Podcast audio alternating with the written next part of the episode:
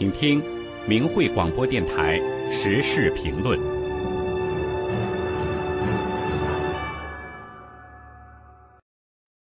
请听时事评论：假如历史没有江泽民，中国今天会怎样？祸国殃民的江泽民死了，死在了中共面临内外交困的时候。对外而言，中国与西方经济全球化的蜜月期结束了，贸易和科技正在脱钩，供应链开始转移，这对中国未来的经济发展将构成巨大挑战。对内而言，高科技维稳把中国打造成了一个数字监狱，特别是在防疫风控中，人人都有的手机变成了人人都有的手铐，引起民众的强烈不满。不满中。抗议和暴力冲突不断，内外困境看似无关，其实都是因为中国在数十年的经济高速发展的时候，并没有带来政治和制度上的转型，国力强大了，并没有出现期待的自由，相反，制度更专制、更腐败，对民众的监控更广泛、更精准。为什么在经济发展的同时？中国人却丧失了获得自由的机会呢？这与江泽民迫害法轮功有着深刻的关系。我们假设一下，如果没有出现江泽民，或者说江泽民没有迫害法轮功，今天的中国会是什么样子？法轮功本身不关心政治，但是作为一种佛家修炼法门，在中国自由的红传，这自然而然。会冲破共产党所固守的无神论的僵化意识形态，为中国在政治和文化上的转型铺平道路。八十年代，在中国兴起了气功热，气功讲特异功能和人体超常现象，很多中共老干部出于强身健体也练气功，支持气功。当时国家有一个针对气功的三不政策，就是不争论。不宣传，不批评。作为一种本土文化现象，气功的兴起确实对于打破共产党意识形态对人们思想的禁锢起到了积极作用。虽然经历了一九八九年的六四大屠杀，让中共意识形态的弦再次绷紧，但是气功热并没有中断。到了一九九二年，李洪志大师公开传出法轮功。并对于气功热中出现的种种乱象给予了正本清源，明确提出了法轮功是佛家气功，也就是佛法，以及气功就是修炼的概念。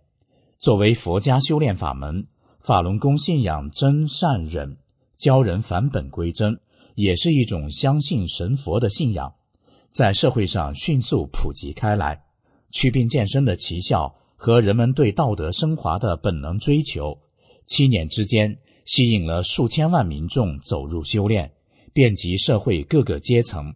很多学员还是党员干部，包括中共高层的一些老干部。就是说，共产党作为一种有着僵化的无神论意识形态的组织，要求党员都要有党性，而这个党性的本质其实就是假恶斗。是否定神佛、战天斗地的，因此党性是跟人性是相违背的。然而，实际上绝大多数党员在被中共灌输了党性的同时，也同时保留着善良的人性。在九十年代，法轮功在中国广泛传播的七年间，大量党员的人性战胜了党性，开始修炼法轮功，相信神佛的存在。并通过按照真善忍的原则修炼自己，不断的提升道德，致使他们身上的党性越来越弱。这本身就是佛家气功神奇力量的一种展现。如果没有江泽民，如果没有这样的党魁人渣发动迫害法轮功，就会有更多人从法轮功中受益。一个信仰真善忍的人，他的高尚行为。还会影响到不修炼的家庭成员、同学和同事。这个社会信仰真善忍的人越多，这个社会的道德就越高尚。那么，在中国经济发展的过程中，就有一股来自民间的社会力量在维护着真诚善良的道德，就有一种信仰在冲破无神论的禁锢，相信人在做，神在看，相信善恶有报，经济发展了，社会道德维持在比较好的水平，没有今天的诚信危机，中国社会也不会成为笑贫不笑娼。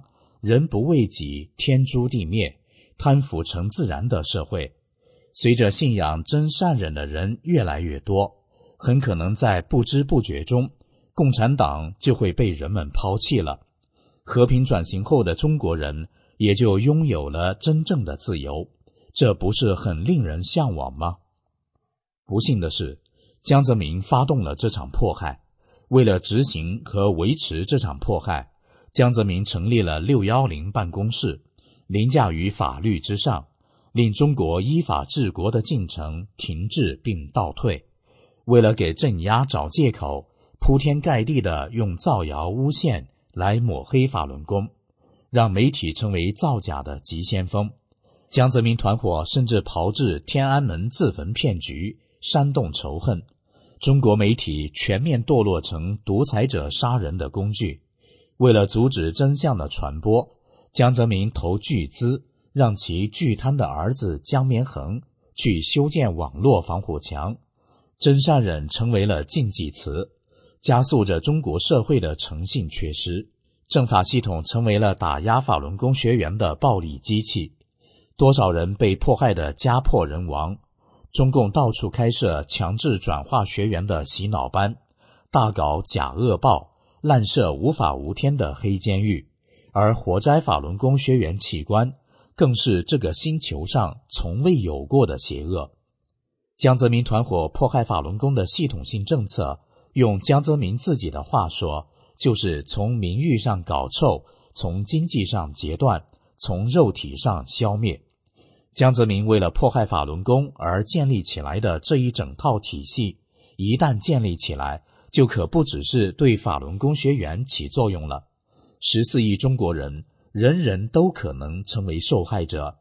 今天防疫的那个清零政策可不是什么新东西，大家去搜一搜清零政策，会发现多年前早就发动了对法轮功的清零政策。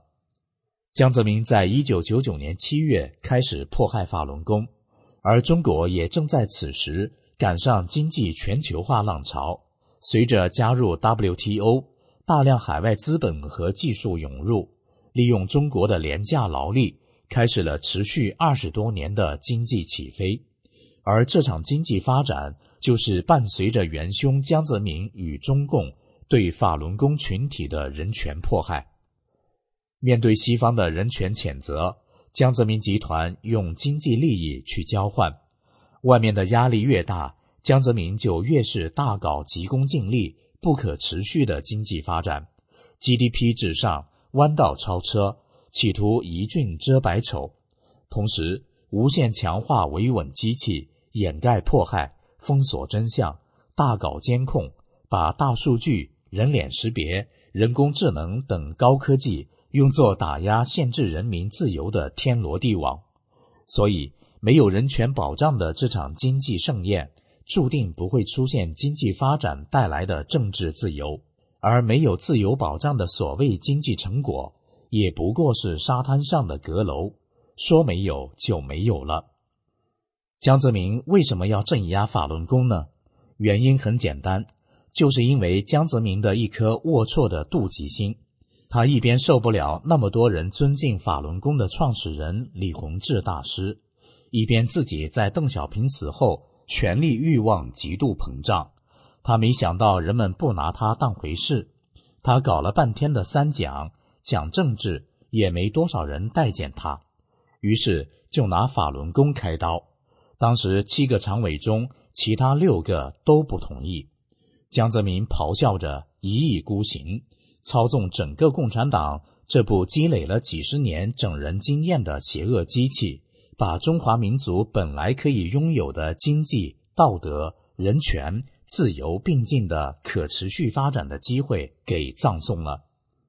看起来好像很偶然，就是因为江泽民一个小小的妒忌心。其实，这个妒忌心之邪恶可不一般。据《江泽民其人》一书披露，江泽民的来历原是古墓里的一只蛤蟆，因吸了一口千年妒忌之气而转投人胎，所以江泽民的妒忌之心是能干出大奸大恶之事的。民间称江泽民为“江蛤蟆”，也是因此而来。这次江泽民死后，西方媒体包括 BBC、华盛顿邮报、纽约时报。在报道江的死讯时，都没忘提及江的外号“蛤蟆”。江泽民大权独揽之时，民间就流传着很多关于他的顺口溜、笑话和绘声绘色的各种传闻。早在十年前就传出过江的死讯，当时网上流传过一篇江泽民为什么会死在一个节日里的文章，引用了坊间的一个笑话，说。江泽民去找高僧算命，问什么时候死。高僧告诉江，他会死在一个节日里。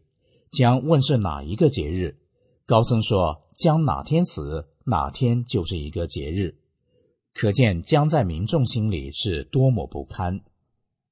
江泽民死了，下了地狱，万劫不复，这是花落尽的一种标志，也是神的眷顾。再一次给中华民族开启了机遇。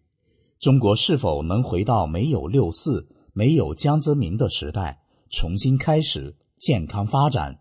中国有没有可能迎来政治和制度的和平转型？完全可能。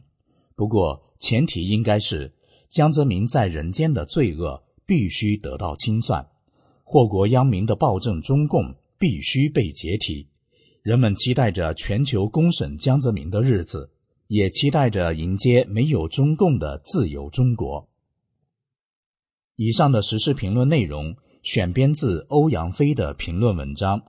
假如历史没有江泽民，中国今天会怎样？